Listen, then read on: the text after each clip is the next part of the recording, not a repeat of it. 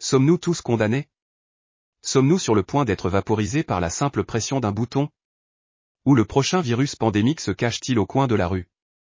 Où sommes-nous manipulés par le programme de quelqu'un d'autre? Et plus précisément, est-ce important? Et s'il y avait une menace réelle, quelles sont les options? Personne ne le voit jamais venir. Les gens se vanteront d'avoir prévenu tout le monde d'un danger passé. Tout en omettant commodément les cent autres fois, ils ont raté le but. Malheureusement, ceux qui profitent de la peur pour tout le monde n'ont probablement pas pris en compte ou ne se sont pas souciés des effets à long et à court terme. Certains des effets physiologiques sur les êtres humains qui restent dans un état de peur comprennent. Augmentation de la fréquence cardiaque, la peur déclenche une réaction de combat ou de fuite du corps, provoquant une augmentation de la fréquence cardiaque pour préparer le corps à l'action. Transpiration, la peur peut amener le corps à transpirer pour réguler la température corporelle et se rafraîchir en cas de stress accru. Tremblement ou tremblement, la peur peut provoquer des tremblements ou des tremblements involontaires lorsque les muscles du corps se tendent en réponse aux menaces perçues. Augmentation du rythme respiratoire, la peur peut provoquer une respiration rapide lorsque le corps tente d'absorber plus d'oxygène pour se préparer à un danger potentiel. Pupille dilatée, la peur peut provoquer une dilatation des pupilles pour améliorer la vision et la conscience de l'environnement. Tension musculaire, la peur peut provoquer une tension musculaire, ce qui rend le corps raide ou rigide en réponse aux menaces perçues. Problème digestif, la peur peut perturber la digestion et entraîner des symptômes tels que des nausées, des douleurs à l'estomac ou de la diarrhée. Système immunitaire affaibli, une peur et un stress prolongés peuvent affaiblir le système immunitaire, rendant les individus plus vulnérables aux maladies et aux infections. Déficience cognitive, la peur peut altérer les fonctions cognitives, affectant la prise de décision, la mémoire et la concentration. Trouble du sommeil, la peur peut entraîner des difficultés à s'endormir ou à rester endormi, entraînant des troubles du sommeil et de la fatigue. Vous pouvez voir à quel point la peur constante peut être dévastatrice pour nous. Le pouvoir des mots me rappelle le premier discours inaugural de Roosevelt, nous n'avons rien d'autre à craindre que la peur elle-même. Même s'il cherchait à calmer les gens terrifiés par la dépression, ses paroles avaient un sens plus profond. Et en parlant de la dépression après le discours de Roosevelt, la mentalité des gens a changé. Le climat économique n'a pas changé, mais lorsque la mentalité de la population a changé, celle-ci a trouvé le moyen de triompher face à l'adversité. Le taux de suicide et de toxicomanie montre le désespoir des gens. Je suis constamment déconcerté par le nombre croissant de personnes qui espèrent une guerre nucléaire, un holocauste ou un événement apocalyptique parce qu'ils sont déçus par leur vision du monde. Peu importe à quel point vous pensez que c'est grave, aucune de ces options ne constitue une alternative acceptable. Et ce qui est triste, c'est que beaucoup de ces personnes n'ont rien à redire face aux difficultés. Si nous parlions aux habitants de Garza ou d'Ukraine, ils seraient très reconnaissants de pouvoir mener une vie paisible et ordinaire. Bien que le stress à court terme ou stress aigu ne soit pas un problème majeur, il s'aggrave.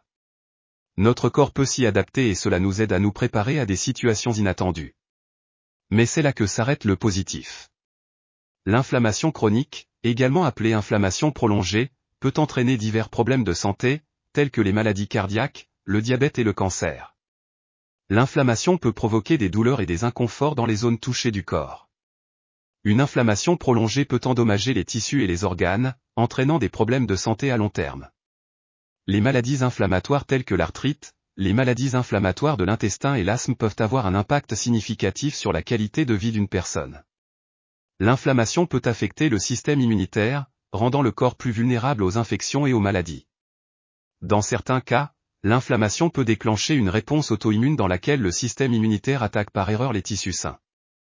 L'inflammation chronique a été associée à des problèmes de santé mentale tels que la dépression et l'anxiété.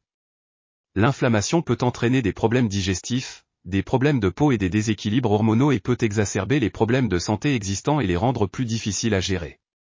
La génétique, les facteurs liés au mode de vie et les expositions environnementales peuvent faire varier les réponses inflammatoires d'une personne à l'autre. Peut-on dire Covid-19 D'accord, j'ai maintenant sauté dans le train, alarmiste.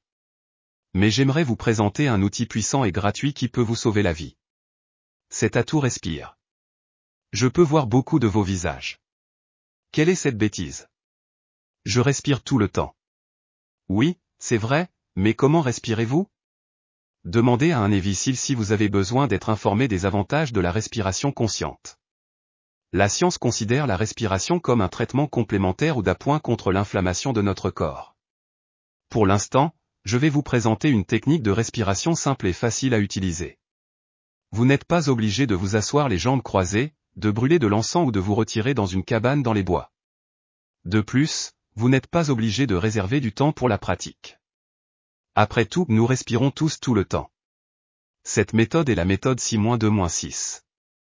Inspirez lentement et profondément par le nez, permettant à votre poitrine de se soulever et à votre diaphragme de se dilater. Et votre ventre ressortira au nombre de 6. Maintenez l'inhalation pendant 2 secondes. Expirez ensuite lentement en comptant jusqu'à 6 par la bouche, comme si vous souffliez avec une paille. Je continuerai à vous guider avec diverses techniques de respiration utiles dans les épisodes précédents. Veuillez pratiquer cet exercice. Vérifiez votre respiration fréquemment tout au long de la journée. Si vous parvenez à respirer jusqu'à 15 par minute, vous ressentirez des bénéfices presque immédiats. Mais cela doit être naturel. Si vous êtes à bout de souffle après avoir effectué une routine de respiration d'une minute à faible nombre, vous avez un peu plus de pratique à mettre en place. Eh bien, mes amis, à la prochaine fois. N'oubliez pas de pratiquer la respiration consciente et d'être toujours votre meilleure version. Aime-toi toi-même. Tu n'es pas seul. Vous êtes pertinent et digne. Et ça,